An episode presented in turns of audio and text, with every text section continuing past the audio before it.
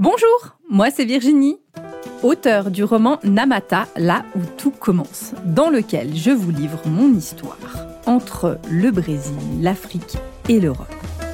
Initiée dans une tradition afro-brésilienne depuis plus de dix ans, je suis aujourd'hui accompagnatrice spirituelle multiculturelle. J'invite chacun et chacune à initier son pèlerinage intérieur pour trouver sa propre foi. Dans ce podcast, on parle religion, spiritualité sans langue de bois, sans tabou et dans le respect indispensable des croyances de chacun. Bonjour Carolina. Bonjour. Merci beaucoup d'être venue aujourd'hui. Donc Carolina, tu es pasteur. Oui. Alors nous en Suisse, on te connaît. Parce que tu nous as fait rire, on connaît ton mari, on, on a déjà un petit peu vu ta vie, mais vu qu'il y a beaucoup de gens en France qui nous écoutent, est-ce que tu peux te présenter, Carolina? Est-ce qu'on dit Madame la pasteur? Est-ce que je peux t'appeler Carolina? Qui, es-tu, Madame, la pasteur? Alors, j'ai effectivement le titre euh, de pasteur de l'Église protestante de Genève. C'est là que j'exerce mon ministère pastoral depuis 2009 euh, à 50 et puis, euh, je, je, suis aussi euh, comédienne. J'ai euh, maintenant aussi des activités sur YouTube. On a fait une web série avec mon mari qui s'appelait Ma femme est pasteur parce qu'on s'est rencontrés à Paris dans le domaine artistique que je touchais aussi et on a créé une série humoristique là-dessus. Et donc, du coup, dans mon autre mi-temps, j'ai toute cette activité-là plutôt sur le web. Euh, j'écris aussi euh, des livres et, des vidéos-livres. Euh, voilà un petit peu le, le, contexte. Donc, euh, quand on me rencontre, en général, je, finis par dire très vite appelez-moi Carolina, ce sera plus. Effectivement, il y a un épisode, ma femme est pasteur, moi je t'ai rencontré par ce biais-là. Et pour les Français, il y a un épisode magique où tu rencontres un personnage aussi fameux euh, en Suisse qui est le curé de la cure de Chastavel. C'est ça. Et un épisode magnifique où il, il, en fait, il, vraiment, il va respecter le fait que tu sois femme et il y a une sorte de, de, de caricature. Euh, ah ben aussi du clivage euh, que nous on peut rencontrer en Suisse, protestants euh, et catholiques. Donc ma question suivante, eh c'est oui, dis-moi. Eh bien, eh ben justement, Virginie, j'allais te dire, euh, pour, pour avoir parlé avec, euh, avec lui, euh, donc c'est en fait le diacre de Chastavel, son personnage, et justement, je lui demandais, mais alors, est-ce que c'est catholique ou est-ce qu'il était charismatique évangélique? Il m'a dit justement, je veux pas me mettre d'étiquette, je représente, entre guillemets, ce qu'il y a de pire dans le christianisme. Au fond, c'est un peu ça son personnage. C'est vraiment tout ce qu'on peut critiquer euh, d'un point de vue rigoriste, moralisateur, euh, même pédophile, enfin tous les pires stars qu'on peut, euh, qui, qui sont aussi vécus dans, dans le christianisme. C'est ça qui représente en fait son personnage. C'est ça. Donc, c'est un personnage pour les personnes en, France qui, qui, qui, ouais, qui caricature. Donc, je mettrai des liens sur, le, sur les vidéos qui est une caricature de l'horrible curé misogyne, raciste et euh, pro-capitaliste. mais avec qui est, qui est, dis avec beaucoup d'humour. Donc il y a cet épisode, mais mec, qui m'avait fait mourir de rire. Mais à un moment, quand quand il te dit, euh, tu, tu lui expliques que tu es pasteur, il te répond, mais mais, Madame, vos hobbies ne m'intéressent pas. Et du ah coup, ça m'amène à la question suivante, c'est quoi être femme pasteur? Oui. Alors, la question, c'est est-ce que c'est spécifique d'être une femme? En tout cas, c'est vrai que ce qu'on peut dire, c'est que c'est un courant religieux dans le christianisme qui est dans les courants protestants euh, historiques, c'est-à-dire les réformés, les luthériens, les anglicans. Dans ces euh, courants-là, en fait, les femmes peuvent devenir pasteurs.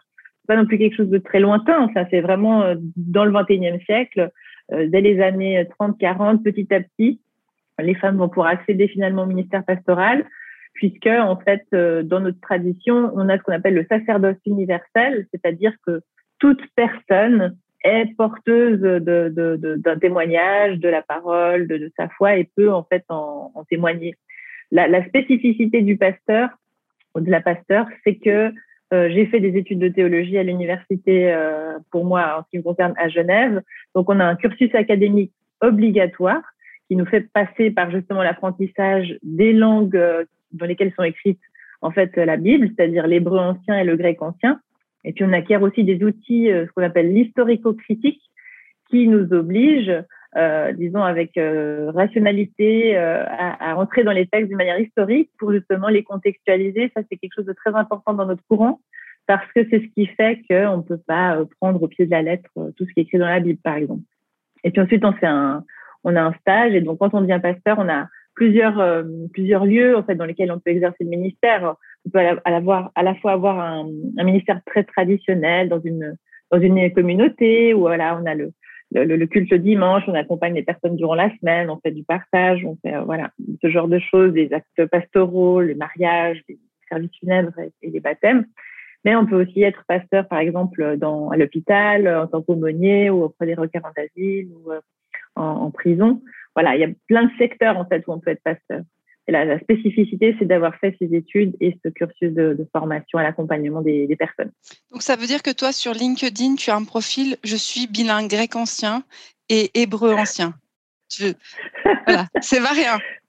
C'est variant. Ouais, c'est vrai que c'est un peu particulier. On pourrait dire que ça sert à rien, euh, mais en fait, je me rends compte que justement la manière dont j'accompagne les personnes aujourd'hui, c'est super important pour les personnes qui veulent s'approcher de la Bible parce que, euh, en fait, pour le dire même très, très clairement, de mon point de vue, la Bible est souvent très mal traduite euh, parce qu'on a un vocabulaire euh, qui est devenu complètement, euh, euh, comment dire, abusé en fait. On a beaucoup de concepts derrière des mots qui nous ont figés dans, une, dans, des, dans des croyances qui sont même fausses d'une certaine manière c'est un peu c'est un peu mon combat aussi c'est que du coup j'aime en fait aller dans le dans le dans les mots et anciens parce qu'ils ont beaucoup souvent beaucoup plus de sens que la traduction qu'on a choisie au siècle dernier ou dans les derniers siècles pour euh, pour traduire les textes bibliques.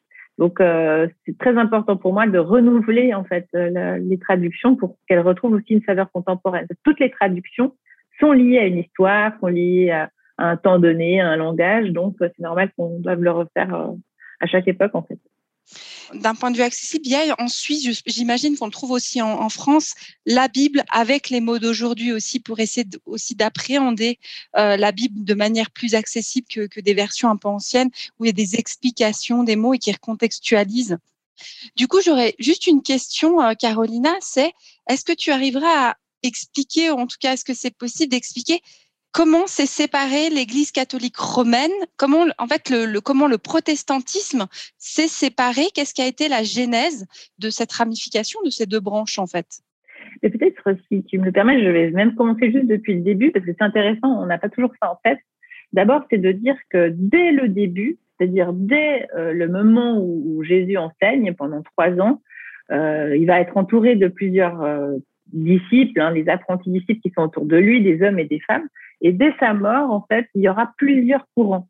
Et ça, souvent, en fait, on ne s'en rend pas compte aujourd'hui, mais en fait, il y avait le courant de sa famille, puisqu'il avait des frères et sœurs, et eux, il va y avoir un courant. Il va y avoir le courant de Marie-Madeleine, qui est quand même la première apôtre, en fait, la première à vivre l'expérience euh, du mystère de la résurrection, et qui, elle, aura euh, aussi tout un courant qui est beaucoup plus mystique, beaucoup plus intérieur, avec, par exemple, Jean, Jean aussi. Il y a le courant de, Thomas, Thomas, le, fameux apôtre qui a besoin de toucher pour voir. Et en fait, donc, dès les débuts du christianisme, il va y avoir plusieurs courants qui vont cohabiter ensemble. Et donc, aussi, c'est ce qui fait qu'on a quatre évangiles. C'est-à-dire qu'en fait, ce qu'on veut parfois faussement faire croire, c'est qu'il n'y a pas une manière euh, de, suivre le, Christ, en fait, ou il n'y a pas un christianisme. C'est toujours multiforme dès le début. Et les quatre évangiles manifestent aussi cette pluralité donc, ça, veut, ça signifie quand même qu'il voilà, il y, a, toujours un dialogue euh, parce qu'il y a plusieurs manières d'approcher ce, mystère ou cette voie. Et puis, donc, au début, on va appeler, après, voilà, au 3 4e siècle, on va se former ce qu'on va appeler l'Église.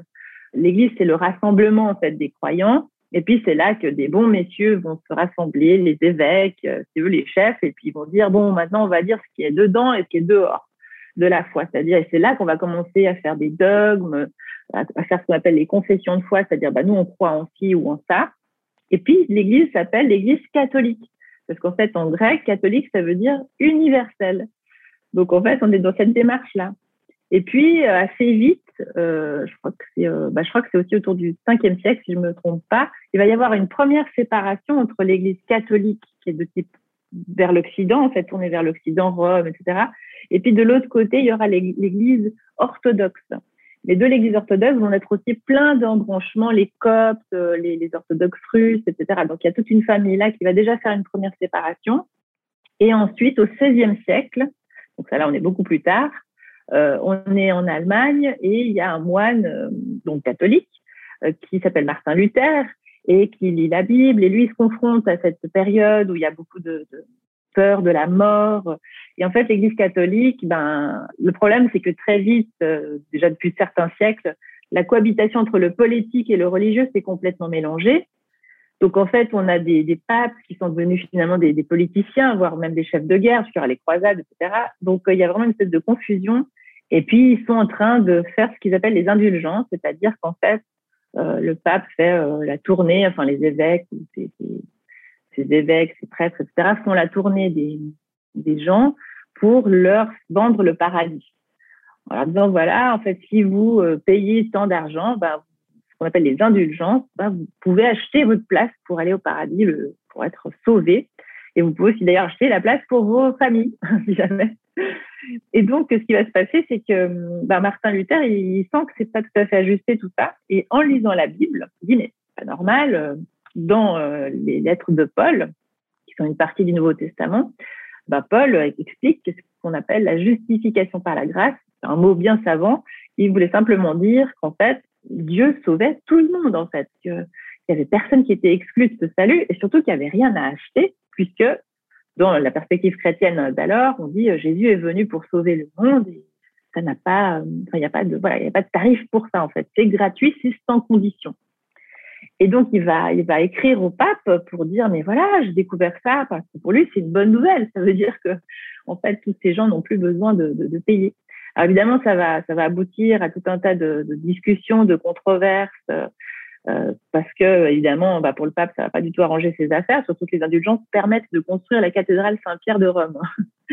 donc, euh, c'est ça qui va se passer. Évidemment, ça, donc ça va mettre en fait un grain de sable dans la machine, et ça ne peut, et ça ne pourra qu'aboutir finalement à l'excommunication de Martin Luther.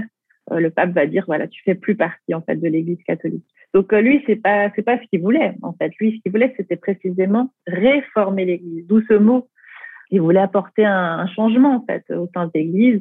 Et on va l'appeler, on va appeler ce courant les protestants parce que protestant, bah, on a l'impression que c'est protester aujourd'hui, mais à l'époque, euh, le mot protestare, ça voulait dire affirmer quelque chose. Donc eux, ils affirmaient en fait cette, cette ce salut gratuit. Et donc, ben, comme ils ont été excommuniés, il n'y avait pas d'autre choix que de créer un nouveau courant. Et c'est ce courant qu'on appelle la réforme qui en fait va être la, tel que la, le dit le mot, c'est-à-dire l'idée c'était de réformer l'Église, donc ils en ont forcément créé une nouvelle. Et donc il y a tous les courants qu'on va appeler les courants protestants, euh, issus de la réforme du XVIe siècle, que sont euh, le luthéranisme, le calvinisme par Calvin qui viendra s'installer en Suisse, et puis aussi les anglicans qui sont aussi un courant de ça. Puis après il y a tout un tas d'autres courants en fait. Derrière le mot protestantisme, c'est très vaste. Aujourd'hui, on a aussi, euh, les, derrière le mot protestant se rangent tous les anabaptistes, baptistes, euh, charismatiques, évangéliques. on, a, on, a, beaucoup de, de branches là-dedans. Il faut aussi discerner là-dedans. C'est là que c'est pas toujours facile. Là, c'est une des choses. Alors, si on parle, c'est vrai que l'Église réformée, comme on l'a dans, dans, le canton de Vaud, comme elle est assez proche aussi de l'Église euh, réformée française, hein, là, on est sur euh, ce qui est effectivement complètement différent de, par exemple, des évangélistes. La semaine dernière, j'ai eu en interview euh, une jeune femme qui était justement qui partait de l'Église catholique romaine pour aller sur l'Église épiscopale, qui expliquait son, qui expliquait son cheminement, qui expliquait pourquoi en termes de valeurs. Là, moi, ce, que, ce qui m'avait donc je, je, suis française, donc plutôt de racines culturelles euh, catholiques. Dans les églises, dans les temples protestants, ce qui marque tout de suite, c'est le fait que euh, Marie n'est quasiment plus représentée. Mmh. Et il y a cette notion de saint où nous sommes tous. Enfin, j'avais, j'ai eu la chance de rencontrer une magnifique femme pasteur qui a baptisé mon fils euh, protestant. Et elle me disait, mais on est tous les enfants d'Abraham. elle me disait ça. Et du coup, c'est, c'est quoi pour toi, en fait, cette sensibilité de dire, ben, effectivement, comment on perçoit Marie, comment on perçoit ses saints dans cette foi protestante? Alors effectivement, comme tout d'un coup le salut il est donné à tous et qu'il n'y a plus besoin d'intermédiaire, c'est vraiment ça. Bah, ça veut dire que tout d'un coup, le prêtre, parce que dans la version catholique, le prêtre, il faut aller voir le prêtre pour obtenir en fait euh, la confession, donc le pardon. Et c'est, enfin ça c'était après au fil du temps, il fallait plus payer, mais il fallait quand même euh, passer par là. Donc euh, le prêtre ne devient plus l'intermédiaire, et ça veut dire que ça change en fait totalement la perspective de la de la de l'Église. Ça veut dire que tout d'un coup, où est la hiérarchie? Ben, la, hiérarchie n'est plus d'en haut. En fait, elle ne vient plus d'un pape. C'est plus une construction pyramidale, une construction horizontale. Donc, euh, par exemple, toutes les prises de décision, elles se font en concertation entre euh, les pasteurs, les religieux, on va dire, et puis euh, les personnes qui sont séculières en dehors, qu'on appelle les laïcs. Donc, déjà, les prises de position vont se prendre comme ça. on va aussi, du coup, enlever tout, tout côté sainteté, c'est-à-dire qu'il n'y a plus de saint, il n'y a plus une personne qui aurait un statut différent des autres. Non, tous les hommes et les femmes sont égaux en fait devant Dieu, puisqu'effectivement ils sont enfants, enfants de Dieu. Et c'est ça, devenir chrétien, c'est se reconnaître enfant de la même source, en fait, que Jésus appelle le Père. Et du coup, forcément, si Dieu est représenté comme un parent, eh ben, ça fait de nous ses enfants.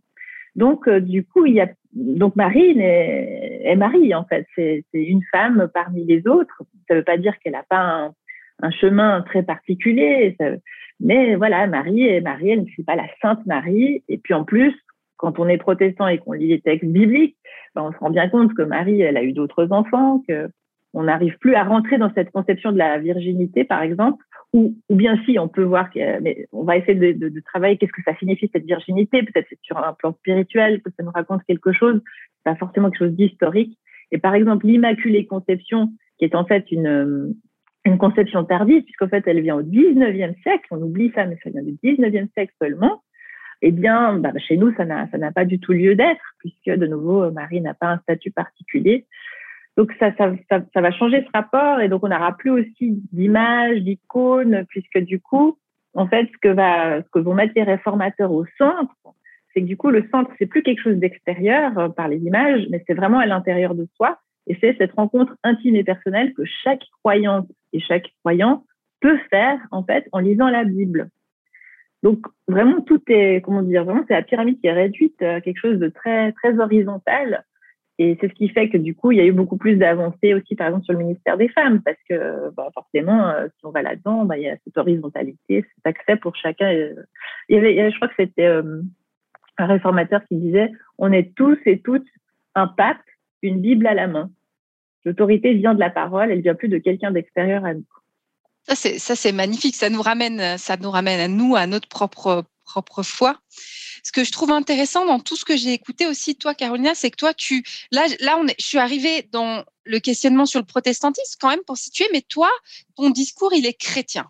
C'est ce que j'ai toujours perçu dans toutes les vidéos que j'ai vues toi. Puis en préparant cette interview, j'en ai regardé plusieurs évidemment. Et toi, tu es dans une vision plus transversale. Donc, qu'est-ce que c'est pour toi d'être chrétien aujourd'hui en 2022 face à la science, face aux réseaux sociaux, face à l'information, avec en plus tout un historique où quand j'ai pris contact avec toi, c'est notamment parce qu'il y a beaucoup de gens qui m'ont dit non mais l'Église je peux pas. Oui mais il y a eu des croisades, oui mais il y a eu oui, il y a une histoire, mais qu'est-ce que c'est aujourd'hui d'écouter la parole de Jésus? Qu'est-ce que c'est aujourd'hui d'être chrétien, catholique ou protestant, quel que soit Comment on entend ce message de Jésus? Alors évidemment que je ne pourrais répondre que de, la manière dont moi je le vis, parce que je vois bien qu'il y a plein d'autres personnes qui ne le vivent pas du tout comme moi. c'est vrai que voilà, moi, en fait, depuis que j'étais enfant, euh, quand j'ai fait un, bon, j'étais déjà j'ai un contexte, c'est que mon père est catholique romain, mais pas pas du tout pratiquant. Mais bon, du côté italien, j'ai quand même été plusieurs fois à la messe, et puis du côté de ma mère euh, luthérienne, euh, danoise. Donc, euh, moi, j'ai goûté un petit peu dès, l'enfance et j'aimais bien cette atmosphère dans les églises. Je crois qu'il y avait quelque chose de particulier, enfin, quelque chose qui appréhendait le mystère. Quand on est enfant, on peut pas mettre de mots là-dessus, mais il y avait quelque chose que j'aimais, en fait, pas naturellement, de manière spontanée. Et en grandissant, j'ai eu un pasteur dans l'église protestante de Genève qui s'appelait Walter Isnardi et qui était un pasteur qui venait d'Argentine et qui avait fait la théologie de la libération donc qui font tous ces mouvements de, de, réveil, de liberté euh, en Amérique latine. Et lui, il nous présentait un Jésus très, euh, très, très vivant, très rebelle, un anarchiste, un révolutionnaire de l'amour, euh, comme il disait. Et, et, en tant que jeune, moi, c'est ce Jésus que j'ai rencontré. Et donc, de manière inexpliquée, moi, ça m'a attiré tout de suite parce que justement, j'ai senti ça j'ai senti ça, ça, ça, correspondait bien à mon âme de jeune, euh, de changer le monde, par l'amour, et, ça, ça fait sens, mais tout de suite pour moi. J'ai tout de suite vu ça, la justice, la paix, etc. Et donc, euh, je, je, me dis, moi, que quand on n'a pas peut-être eu vraiment d'enseignement religieux dans sa famille ou qu'on connaît pas vraiment euh, les évangiles, moi, je dis toujours, toute personne qui prend juste un évangile et qui l'ouvre et qui le lit, il y a quelque chose de, même sans rien connaître, sans rien comprendre, il y a quelque chose en nous qui perçoit que là, il y a un personnage fort. Et c'est d'ailleurs pour ça que Jésus, il a été repris pas seulement par les religieux, mais même par les philosophes, par les artistes, etc. Parce qu'il y a, c'est un personnage qui est super fascinant et qui nous touche et qui nous bouleverse parce que c'est aussi l'histoire d'un innocent qui sème de l'amour, euh, de la paix et de la joie partout et, qu'on va violenter, euh, mettre à mort de manière brutale enfin horrible, atroce. Euh, donc donc ça peut que nous toucher. On sent que ça parle de quelque chose pour nous. Donc ça, je dirais que déjà être, être chrétien ou être chrétienne, c'est être attiré par ces, ces, récits, ces textes et avoir envie de les creuser, euh, de comprendre ce qu'il y a derrière. Parce que petit à petit, quand on commence à effectivement fréquenter ces textes, on se rend compte qu'ils sont parlants euh, aussi au fur et à mesure de ce qu'on vit. Donc, euh, être chrétien, c'est pour moi d'abord, c'est la rencontre avec cette parole qui, vient euh, m'interpeller, me bousculer, me toucher, avec laquelle je vais que je vais commencer à fréquenter en fait, hein, comme un ami. Après, euh, être chrétien, ça va être pour moi euh, signifier de la mise en pratique de cette parole. C'est-à-dire que, ok, je suis touchée par ce, Jésus qui a de l'amour, euh, qui par ses gestes et par des enseignements, parce que Jésus donne beaucoup d'enseignements sur ce qu'on appelait d'ailleurs à l'époque, les premiers chrétiens, on disait que c'était les adeptes de la voix de Jésus. C'est-à-dire, une voix, c'est pas un lieu.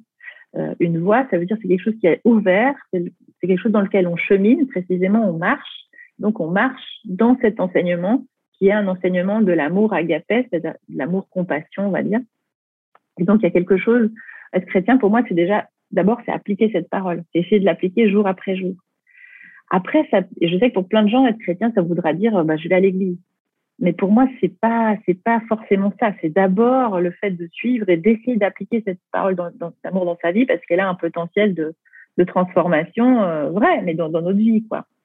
Donc, euh, il y a plein de manières aujourd'hui d'être chrétien, hein, si on veut. Maintenant, la problématique, c'est que ben, les chrétiens entre eux, ils ne comprennent pas toujours. Et, et puis, moi, par exemple, je me fais beaucoup attaquer aussi par, beaucoup de, gens qui se disent chrétiens.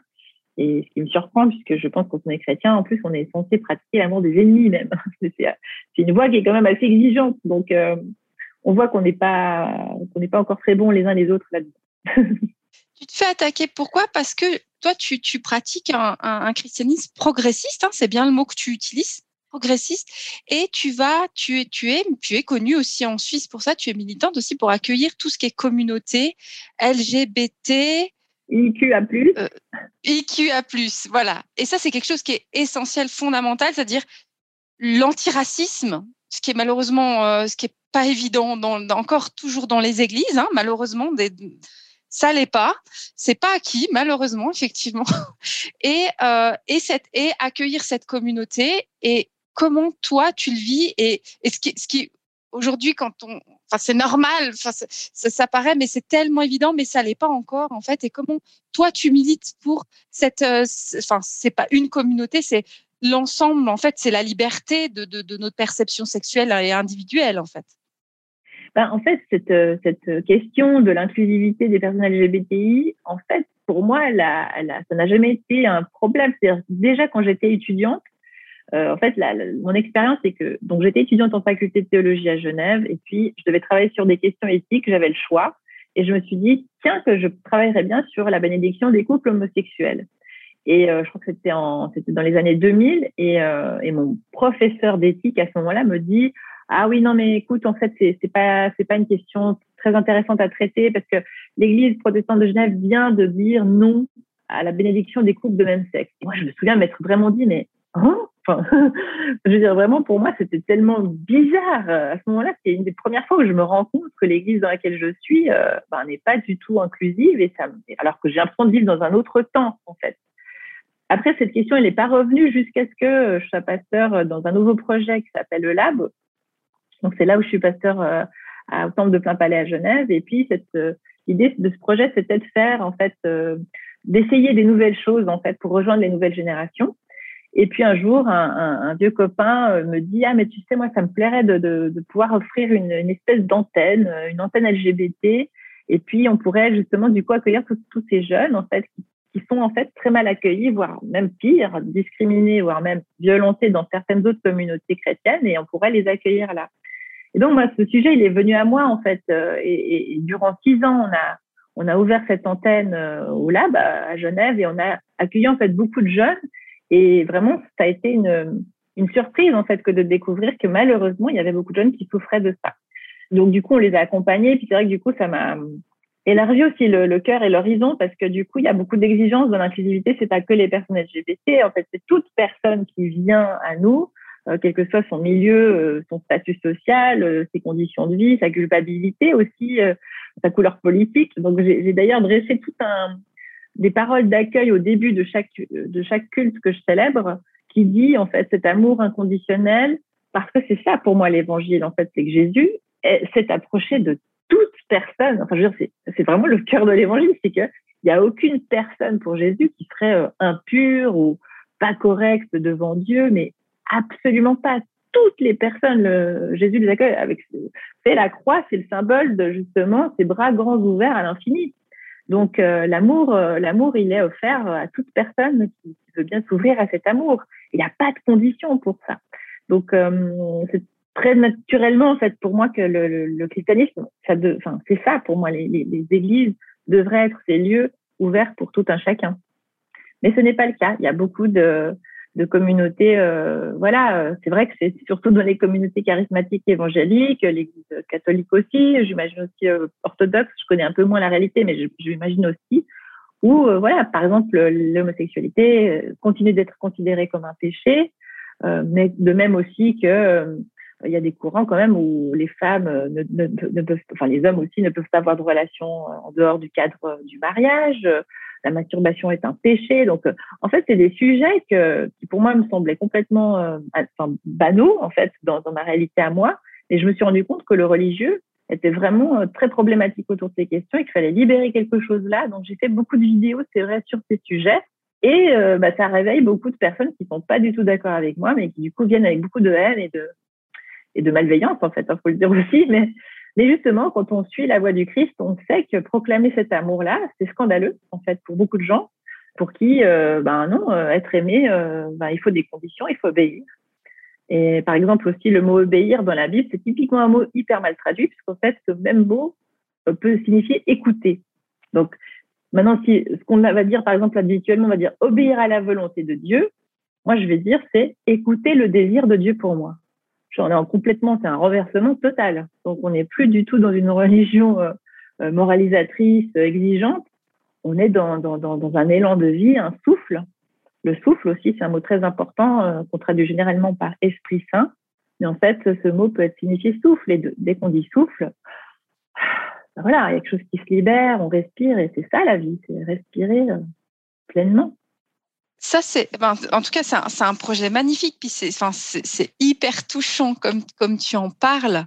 Ça vient sur la question, justement, en plus de cette notion de péché, du bien et du mal qu'on a dans toutes les religions. Hein, qu'on a du bien. Par contre, c'est difficile de voir où est la frontière. C'est la zone entre deux. Comment toi, tu perçois cette notion de péché, en fait? Ben, Je crois que justement, en fait, puisqu'on s'appuie euh, sur les écrits hein, dans notre tradition, donc quand on regarde le texte d'Adam et puisque c'est celui-là en général qu'on prend euh, pour parler de ce fameux péché originel, qui là aussi est une invention postérieure aux Écritures, hein, ça n'existe pas du tout ce vocabulaire dans la Bible, euh, eh bien, en fait, on est dans ce jardin, donc c'est-à-dire un lieu, un lieu où règne euh, l'harmonie entre les êtres et entre la nature aussi d'ailleurs au passage. Et en fait, euh, Dieu dit, vous mangerez pas de, vous pouvez manger tous les fruits du jardin, sauf de celui qui est au centre et qui est en fait l'arbre de la connaissance du bien et du mal précisément. Parce que si vous en mangez, vous allez mourir. Et qu'est-ce qu'ils vont faire? Bon, ils vont manger. Donc c'est ce moment de la transgression. Donc ils vont manger et du coup leurs yeux vont s'ouvrir, ils, ils se découvrent tout nus et puis ils sont envoyés euh, un peu comme une malédiction sur la terre. Et puis d'ailleurs la femme, elle aura bien sûr dans la douleur euh, enfanté des enfants. Et donc on se dit bah voilà, euh, c'est à cause d'eux, ils ont ils ont péché, ils ont fait le mal. Et en fait, c'est tout le problème. C'est qu'en fait, ce qu'on ne voit pas dans ce texte, c'est que le piège, c'est justement de s'approprier, de dire ça c'est bien et ça c'est mal. En fait, c'est ça le, le péché. C'est-à-dire que, et je crois que Jésus, il montre ça en fait dans tout, dans tout son cheminement, c'est que ce que les gens, les religieux, les politiques, la morale, en fait, tous ces conditionnements, hein, ce qu'on peut appeler les conditionnements moraux, euh, politiques, religieux, eh bien, en fait, ils sont toujours euh, limites, en fait. Ils sont valables peut-être pour certaines personnes, mais pas pour tout le monde. Donc, il ne peut pas y avoir de loi universelle ou de compréhension universelle de ce qui est bien et de ce qui est mal, parce que pour chaque personne, ce sera différent. Si je dois sauver mon enfant et que cette condition, c'est de tuer 100 personnes, est-ce que je sauve mon enfant ou est-ce que je sauve 100 personnes? Enfin, je veux dire, On ne peut pas savoir ce qui est bien ou ce qui est mal là-dedans. C'est au-delà de notre portée. Et je crois que un des enseignements du Christ, c'est de dire justement, ben, quand il dit aimer vos ennemis, c'est-à-dire aimer ceux qui vous font du mal, ben, c'est pas de les, c'est pas de les accueillir et puis de leur faire un gros hug. C'est plutôt d'essayer de voir au-delà de, du mal que je subis, au-delà de, du mal que je peux voir aussi. En fait, il se pourrait que au-delà de ça, il y a quelque chose qui m'échappe et que peut-être, enfin, ça c'est ma croyance par exemple, c'est que je crois que tout est contenu dans cet amour et que forcément c'est un amour qui à la fois est à ma portée, que je peux goûter, que je peux explorer, que je peux vivre, que je peux essayer de, faire grandir, mais voilà, après je reste un humain et je reste limité et ça je le resterai jusqu'à la fin de mes jours. Donc je vais de toute façon toujours me planter et moi-même je vais toujours forcément faire du mal, c'est-à-dire et là je reviens au mot péché du coup euh, parce que donc on dit péché c'est rater sa cible en hébreu. Donc ça veut dire que je ah bah mon intention ce serait de déployer l'amour, la générosité, la vie, etc. Mais en même temps, tous les jours quand je vais me coucher, si je suis honnête avec moi-même, je vais être obligée de constater que bah, j'ai un peu merdé ici, puis là j'ai pas tout à fait réussi. Euh. bon bah là oui, j'avoue que j'ai eu un mauvais mot, un mauvais geste. Euh. bon bah c'est comme ça. C'est parce que c'est normal, c'est un humain, donc tu ne peux que en fait te planter. Mais ce qui est en même temps paradoxal, c'est qu'en même temps, je peux constater tous les jours que si j'y mets vraiment une intention, je peux aussi choisir tous les jours de mettre un peu plus d'amour que la veille. Donc j'ai ces deux choses à m'apporter, mais juger de ce qui est bien ou de ce qui est mal, déjà pour moi-même c'est compliqué, mais si en plus je dois l'imposer aux autres, ça c'est peut-être le péché le plus mortel. Précisément, ça fait mourir dans tous les sens du terme, hein. mort sociale, mort spirituelle, mort psychologique et parfois mort physique. Du coup, ça amène dans quelle perception aussi du, de ce fameux, donc il y a Dieu et il y a le diable? Ouais. Et, du coup, euh, parce que moi, il y aura des, gens qui viennent me voir plus pour des choses peut-être un peu plus de type exorcisme. la plupart du temps, je leur dis, mais vous savez, nous sommes notre propre malédiction. Ne cherchez pas plus loin. En fait, ce n'est pas votre voisin qui vous a marabouté. Donc, on revient à soi. Et puis dire, attends, Comment Bah oui, peut-être il y a des processus, il y a des mécanismes qui font que. Et toi, comment tu as cette perception de ce diable en fait, qui, qui peut, qui une sorte de, de père fouettard derrière?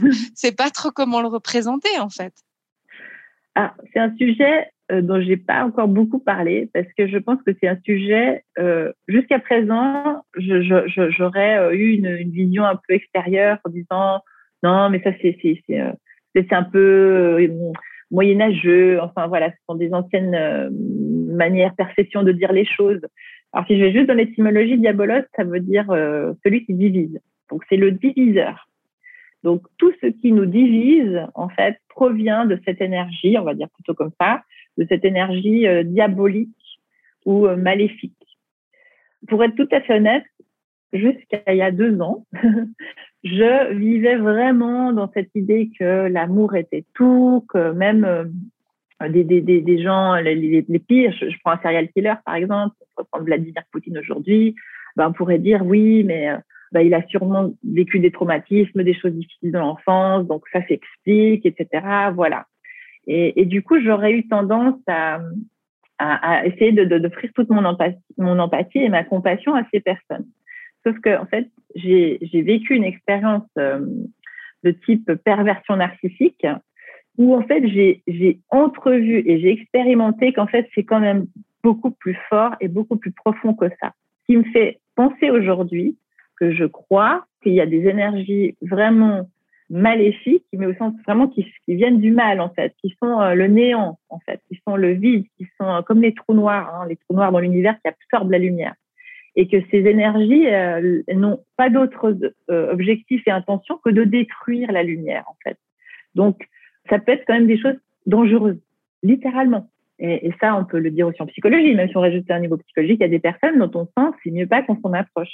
Euh, D'ailleurs, dans la Bible, il y a une, phrase que j'ai souvent vue dans la, rue, sur ces panneaux bleu avec le texte biblique écrit en, jaune et qui où c'est écrit l'intelligence, c'est s'écarter du mal. Donc, je, crois au fait que dans les lois spirituelles, en fait, il y a des choses comme ça. Et que Jésus, quand il parle des méchants, euh, dans la Bible, par exemple, ben, lui-même, hein, des fois, euh, il, part, en fait. Hein, lui-même, il fuit. C'est-à-dire, euh, c'est pas qu'il fuit, mais il se met à l'abri. Donc, c'est quelque chose qui existe.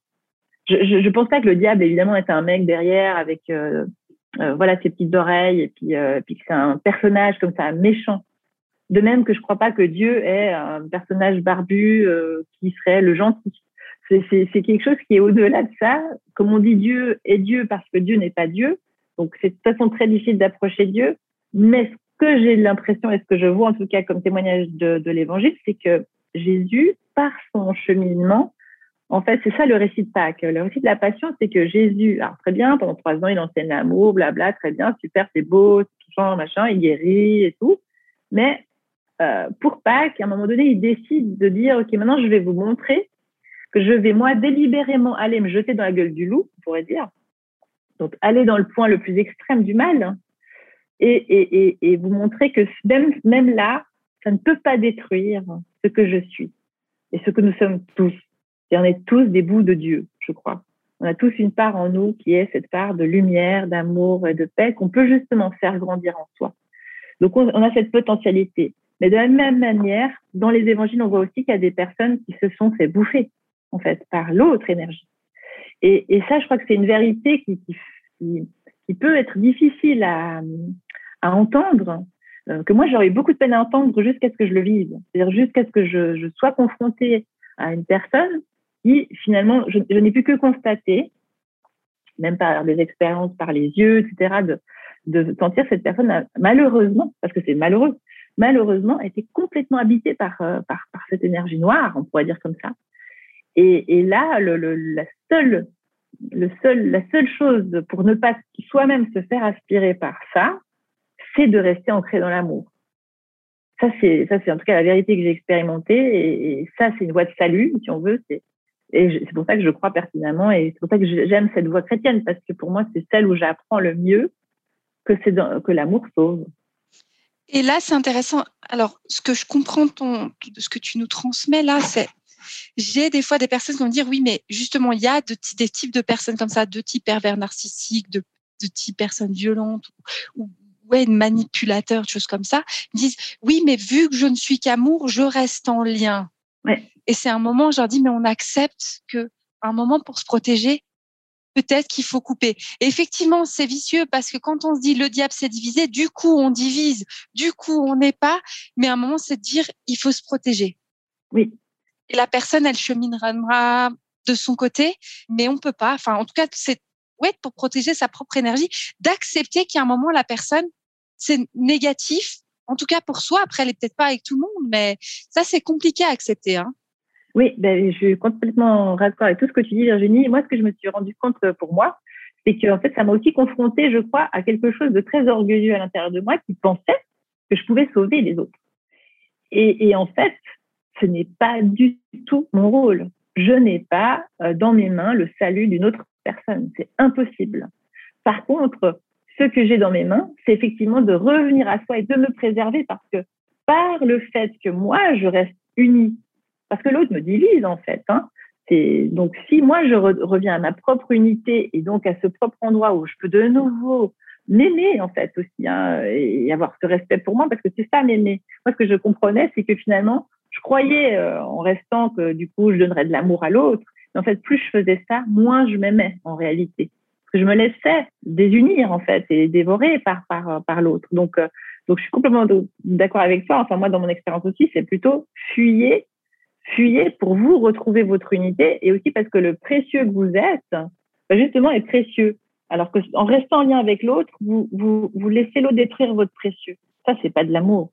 En redevenant le précieux qu'on est, ben, t'inquiète pas que ce précieux, il est beau, il sera beaucoup plus euh, nourrissant et, et, et justement pour donner cet amour qu'on veut tellement donner, mais auprès d'autres personnes. Et puis, j'ai envie de dire, t'inquiète pas, Dieu s'occupera de l'autre, du, du mal, en fait, quelque part mais c'est pas c'est pas notre job. C'est vraiment pas notre job. C'est je crois que Dieu se, se c'est parce que c'est pas le désir de Dieu en fait qu'on s'occupe de ça. Là, on pourrait presque dire, pour euh, reprendre un vocabulaire très chrétien, euh, c'est le Christ qui s'en occupe, quoi. Parce que là, il faut une puissance euh, divine en fait pour pour faire face à ça. C'est pas, nous on peut pas, on peut pas, on n'a pas ces forces-là. c'est une épreuve d'humilité. C'est une épreuve, c'est une grande épreuve d'humilité. J'avais peut-être encore une question sur la prière. Est-ce que tu arrives à nous faire un petit topo sur la prière ou... Oui, alors je pense que dans la prière, il y a plusieurs dimensions. D'ailleurs, j'ai fait un, un vidéo-livre sur la prière pour justement découvrir un petit peu les multiples facettes de la prière. Parce que ce qui, peut se produire aussi quand on chemine un peu dans cette voie du Christ à ma manière, j'ai envie de dire, mais pas qu'à la mienne, hein, mais d'autres aussi font ça, euh, c'est qu'on se rend compte qu'en fait, le cheminement, c'est aussi découvrir qui nous sommes à l'intérieur de nous, découvrir notre, notre je suis divin ou l'ego divin, comme on parle une consoeur qui s'appelle Lita. Donc, euh, on pourrait avoir l'impression à des moments de se dire ah mais en fait je suis habité par Dieu, je suis une incarnation de Dieu, je suis un enfant de Dieu, je suis un bout de Dieu sur cette terre. Du coup, j'ai pas besoin de, de, de, prier en fait, puisque du coup c'est pas quelque chose d'extérieur à moi, mais c'est à l'intérieur de moi. Alors c'est vrai qu'il y a une approche qui pour moi dans la prière est vraiment l'écoute c'est-à-dire vraiment s'asseoir en silence euh, dans, dans, une méditation. Et puis, je peux soit euh, méditer avec une parole, euh, une parole biblique, c'est tout à fait possible, mais je pourrais aussi juste rester dans le silence, juste écouter ce qui est là, et puis laisser monter en moi des paroles de vie. Donc ça, c'est pour moi déjà une, on pourrait appeler, appeler la prière contemplative dans un autre vocabulaire chrétien. Après, il y a aussi tout simplement toutes ces prières, la plus, la plus forte certainement la prière de supplication, c'est-à-dire quand je suis au bout de toutes les les possibilités que j'ai essayées, toutes les ressources qui étaient en moi, et puis la dernière qui me vient, c'est de me tourner vers plus grand que moi. Ben ça, c'est la prière où j'ai besoin, où je, reconnais mon humilité, précisément comme on disait tout à l'heure, où je me retrouve comme un petit enfant qui a besoin de se tourner vers le Dieu Père et Mère pour aller puiser euh, la force, euh, la, puissance, voilà, de me relever, de, continuer, de trouver euh, de l'énergie, de la confiance en moi. Donc la prière, euh, c'est clair pour moi, c'est une ressource euh, vitale, j'ai envie de dire. Mais euh, je, je, vous cache pas aussi qu'il y a plein de jours où je prie pas comme ça de manière conscientisée, mais simplement, je, pour moi, la prière, c'est aussi quelque chose du quotidien, c'est de s'abandonner dans la confiance que je suis portée, je vais me relier parce que tout d'un coup, je pense à quelqu'un, ben, je, la, je la mets dans cette intention d'amour. C'est aussi une manière de prier que de juste être comme ça en éveil et, et en lien avec ce qui se passe, par exemple le pouvoir de la prière, ça paraît tellement banal, mais c'est tellement puissant. C'est tellement puissant et ça, quels que soient les, courants de foi. Du coup, j'avais envie de te demander, euh, Carolina, si aujourd'hui une personne, elle sent qu'il y a un petit truc avec l'Église, mais qu'il y a de la révolte, qu'il y a encore de la colère. Moi, c'est toujours mon discours d'aller traverser, d'être en paix. Quitte à choisir après une religion, veut devenir bouddhiste, c'est ok, mais pas de le partir parce que je suis en colère contre la foi chrétienne, parce que je suis en colère, et de le faire consciemment, ou justement d'aller toucher cette parole divine. Qu'est-ce que qu'est-ce que toi tu peux conseiller? Qu'est-ce que tu proposes? Qu'est-ce que qu'est-ce que tu, tu pourrais dire aux, personnes qui nous écoutent? Alors c'est intéressant parce que j'ai remarqué que je rencontre énormément de personnes qui sont justement en colère ou tristes. Et en fait, c'est très positif parce que tant qu'on a des sentiments, ça veut dire que quelque chose compte. Donc, en fait, il y a quelque chose dans, à l'intérieur de ces personnes pour qui le message de Jésus ou les évangiles les ont touchés. Et la déception, pour moi, elle est, à la hauteur de ce que du coup j'ai observé dans la pratique, c'est-à-dire que ah bah, j'ai vu euh, des pasteurs, des prêtres, des gens d'église pas du tout à la hauteur du message en fait. Et puis c'est ça qui me déchire le cœur. Et moi aussi, je l'ai vécu ça, de, de, de, me dire, mais c'est pas possible, comment est-ce que c'est possible de vivre quelque chose comme ça au sein de l'Église? Enfin, c'est vraiment déconcertant, décourageant, et ça, peut nous dégoûter, aller jusqu'à même au dégoût. Et en même temps, bah justement, on est frustré parce que on sent que cette voix, elle est, elle est belle. On sent qu'elle est porteuse. On sent qu'elle a un pouvoir. Enfin, qu'elle aurait vraiment quelque chose qui pourrait transformer ma vie. Donc, moi, mon conseil, enfin, d'abord, je sais pas, c'est pas, vraiment un conseil, mais la première chose, c'est déjà de conscientiser ça, de se dire, donc, du coup, ça vaut le coup, comme tu dis, allons voir quand même jusqu'au bout qu'est-ce qu'il y avait dans cette voix qui me touchait. Donc, de se reconnecter d'abord à ça. Donc, ça pourrait être, par exemple, tout simplement déjà d'aller lire les évangiles.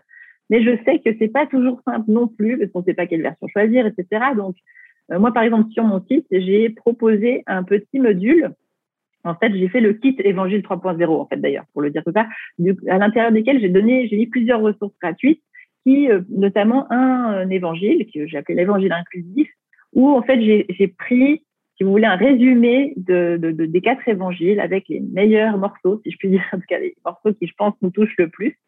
Et ça, ça permet déjà de relire un peu et de se reconnecter en fait avec cette voix. Ensuite, j'ai mis aussi d'autres petites ressources de vidéos qui permettent peut-être de déconstruire un petit peu, de faire la différence entre euh, aussi euh, ce qui a, parce que pour certaines personnes, c'est aussi ce qu'il y a eu tellement de moralisateurs ou des discours très euh, dogmatiques. Donc, essayer de faire le tri entre ça et puis cette voix du cœur, qui est en fait l'évangile. Et puis, après, bah, j'ai vu qu'il y avait beaucoup de gens qui étaient mis en route par ça, qui commençaient vraiment une, sorte de réconciliation. Donc, c'est vrai que j'ai fait tous ces vidéos-livres qui sont des parcours que les gens peuvent vivre chez eux. Ensuite, je me suis rendu compte que ces gens, ben voilà, vivaient des choses incroyables et puis que du coup, ils avaient envie de les partager, mais ils savaient pas forcément où aller. Donc, comme moi, je vis qu'à Genève, euh, j'ai alors j'ai quelques connexions dans Suisse romande, je peux orienter, mais euh, dans les autres pays, je connais pas forcément très bien. Donc, j'ai dit, bah, je vais faire un autre processus, c'est le puits de l'Évangile. Donc, c'est un, une, communauté en ligne qui permet à ces personnes de déjà de se connecter entre elles et puis de découvrir qu'elles sont pas les seules à cheminer comme ça et puis évidemment, une fois qu'on se sent plus apaisé, comme tu l'as dit, vraiment, alors moi j'encourage aussi forcément à aller chercher des, lieux dans, dans, de manière locale. Il y a forcément des groupes. Et après, c'est vrai, je peux pas m'engager pour tout le monde parce que je ne sais pas, je sais qu'il y a de tout partout. Mais voilà, après, je pense qu'il faut faire confiance à son intuition. Et puis, ce que j'avais dit aussi d'ailleurs à certaines personnes, c'est essayer d'identifier tes besoins. Est-ce que tu as un besoin de cheminer spirituellement Bon, bah là, euh, franchement, je pense que j'offre beaucoup de ressources par rapport à ça. Est-ce que tu as besoin d'un groupe de partage? Il y a le puits. Mais est-ce que tu as besoin d'appartenir, de, de, vraiment de voir des gens dans le concret de, bah, En fait, appartenir à une famille ou un groupe, il y a plein de manières de le faire. Donc, euh, les communautés, mais peut-être que c'est aussi par un club d'amis, de gens avec qui je, je, décide de lancer un groupe de partage, d'échange, enfin, pourquoi pas? Voilà, après moi, si les gens m'écrivent euh, en, personnel et puis qu'ils cherchent un lieu, j'ai des lieux. D'ailleurs, j'ai pensé répertorier un certain nombre de lieux un peu safe, safe comme ça aussi par rapport aux personnes LGBT pour qu'elles puissent se retrouver. Donc, il y a en tout cas des, des, lieux. Mais en tout cas, oui, comme tu l'as dit, euh, d'oser se mettre en chemin et je sais pas si j'ai encore peut-être cinq minutes pour raconter une petite anecdote. tu peux, tu as le temps. Vas-y, vas-y. Alors, la petite anecdote, c'est que quand j'étais euh, étudiante en théologie euh, à Genève, euh, je suis partie faire un voyage au Tibet. Et alors, je, sortais d'un grand chagrin d'amour. j'étais vraiment mal en point, j'avais envie de crever, enfin vraiment. Et donc, je, suis partie là-bas. Et tout d'un coup, là-bas, j'ai vécu un moment de, de, de, vraiment d'unité profonde avec ces montagnes qui étaient autour. Enfin, vraiment, j'ai senti un, une espèce de grand amour. Et je me suis dit, non, mais c'est sûr, Dieu existe, c'est évident. En même temps, j'étais très fascinée par euh, tout le bouddhisme environnant là-bas au Tibet et ça me parlait. Le bouddhisme m'a toujours euh, interpellée et je me sentais bien connectée à cette tradition. Et quand je suis revenue à Genève, j'ai acheté un livre du Dalai Lama. Et puis dans ce livre, c'est drôle parce qu'il disait justement ah bah peut-être que vous avez vécu une expérience un peu mystique euh, au Tibet et vous vous dites tiens je vais devenir bouddhiste. Alors il dit c'est une option tout à fait envisageable et possible, mais sachez que ce que vous avez vécu là-bas existe sûrement dans votre propre tradition spirituelle. Donc, vous pourriez la rechercher là-dedans. Et c'est exactement dans cette optique et cette intention que je suis revenue, en fait, à mes études et que je suis revenue dans le christianisme en cherchant cette source, en fait, qui était là. C'est pour ça que je crois à cette image des puits, c'est-à-dire qu'il y a plusieurs puits, le puits juif, le puits chrétien, le puits bouddhiste, etc., que tous, en fait, peuvent mener à cette source universelle et originelle. Donc, euh, c'est pour ça que j'ai choisi ce mot du puits, en fait, pour la communauté en ligne euh, au puits de l'évangile, euh, où justement on peut se rassembler avec des personnes qui sont à la fois en recherche ou des personnes qui connaissent mieux l'évangile. Enfin, il n'y a pas de, voilà, il n'y a pas de condition d'entrée pour accéder au puits où qu'on en soit dans, sa, dans, sa, dans son cheminement. Et donc, on a des personnes qui viennent du Canada, de Suisse, de France, donc c'est aussi très riche de, de partager ensemble. On se rassemble une fois par mois. Donc, je propose en fait un live où euh, justement je vais euh, conduire les personnes à vivre justement une expérience de méditation, d'écoute de la parole et ensuite de partage, où je vais aussi évidemment transmettre un certain nombre de choses. Donc on vit ça, et puis on a aussi un groupe euh, Facebook fermé où du coup les personnes peuvent partager des ressources. Et si j'ai choisi aussi de le faire comme ça, c'est pour éviter des plateformes de, de haters justement. Donc c'est un espace qui doit être vraiment safe. Il n'y a pas de prix d'entrée pour l'instant, les personnes peuvent euh, s'inscrire. Alors, c'est vrai qu'on n'ouvre pas tout le temps le puits euh, parce que ça permet aussi aux personnes de se rencontrer, de prendre un peu le temps de se familiariser, de cheminer un moment. Donc, on a l'ouverture du puits qui se fait deux fois par année. Donc, si on veut être mis au courant, bah, il vaut mieux s'inscrire d'ailleurs à, une lettre que j'envoie chaque semaine. C'est la lettre du mardi du, cercle privé. Il y a toutes les informations sur le site internet. Donc, pour être tenu au courant de l'ouverture du puits, chacun peut faire un don mensuel parce qu'en fait, évidemment, peut-être que vous l'avez compris, moi je travaille à 50% dans l'église protestante, donc là j'ai un salaire, je suis rémunérée, mais tout le reste du temps, toutes mes autres activités, en fait, je suis indépendante. Donc euh, je, je dépends aussi au fond de soit de personnes qui contribuent, soit du travail que je peux faire, mais évidemment c'est assez incertain. Et puis surtout, j'ai une équipe derrière. J'ai mon mari qui travaille avec euh, deux, trois personnes aussi dans, le bureau qui nous aident pour euh, la technique, pour, parce que voilà, en fait, on ne se rend pas compte, on a l'impression que c'est simple, il faut le savoir aussi il y a beaucoup de choses derrière en fait pour, pour permettre à, à ces, ces, moments de se partager.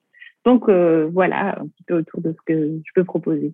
C'est intéressant. J'avais fait, j'ai fait un podcast euh, justement sur les questions qu'on se pose quand on veut se lancer. Puis il faut être trop clair aussi sur respecter parce que c'est très. Euh, je vois souvent la posture de oui mais je vais dans le religieux du coup je donne pas oui mais tu travailles en fait en fait la plateforme sur laquelle tu poses tes vidéos ce n'est pas gratuit le zoom pour vous voir ce n'est pas gratuit. Puis il y a toutes ces choses où c'est important de contribuer, de contribuer. Voilà. C'est vraiment super difficile ce sujet parce que vraiment, euh, surtout, euh, moi, je, me reçois régulièrement des courriers en me disant Ah, bah, vous dites que le Christ donne gratuitement, puis vous, vous demandez quelque chose. Je lui dis Mais c'est incroyable, vous pensez que même Jésus n'aurait mangé que de l'eau fraîche euh, et du pain. Enfin, non, il a des gens autour de lui qui ont aidé. D'ailleurs, toute l'histoire de l'argent avec Judas, c'est précisément la bourse en fait qui permet à toute l'équipe de pouvoir cheminer, d'aller rencontrer les gens. Enfin, c'est effectivement, euh, on a besoin de ça. Comme me disait une autre femme que j'aime beaucoup, la Isabelle Padovani, que je suis aussi, je sais pas si tu la connais. Euh, oui, oui, tout à euh, fait. Voilà l'histoire du pain, quoi. Le, le, boulanger, bah, il a récupéré, il a un savoir-faire, il a les aliments, il doit les cuisiner. C'est comme si le matin on arrivait et puis on, on disait mais comment vous faites payer votre baguette de pain? Et dit, mais non, en fait, moi, je prends du temps pour travailler, pour préparer les mmh. choses. C'est la même chose. Donc, vrai. Puis ça nous ramène à notre condition humaine aussi de, de, de, transmettre la foi, mais c'est on est aussi des humains avec une famille. Effectivement, c'est pas cette structure hiérarchique qu'on peut avoir dans l'Église où les fonds, je sais pas trop comment ça circule, ça moi je connais pas, mais où on donne que une petite pièce à la fin. Non, là c'est organisé différent. C'est toi en tant que personne, tu t'impliques. Et mmh. puis effectivement, il y a, y a ce soutien derrière. Mais en tout cas, deux fois les puits par mois, moi je mettrai les liens avec le podcast deux ouvertures. Il y a une newsletter, donc je mettrai les liens sur ton site pour être au courant. Je te remercie, Carolina. Vraiment, merci de cet échange. J'aurais pu faire encore deux heures, mais on va s'arrêter là, quitte à ce que, si c'est ce qu'on se réinvite s'il y a des, des, des participants qui ont d'autres questions. Mais je te remercie vraiment pour tout ton travail. J'espère qu'on aura plein de bénédictions aussi pour ce podcast. Je te tiens au courant. Enfin, je le diffuserai. En tout cas, je vous remercie pour, pour l'écoute et pour, euh, et pour la diffusion. Merci beaucoup, Carolina. Merci, Virginie. Merci à toi. Merci énormément.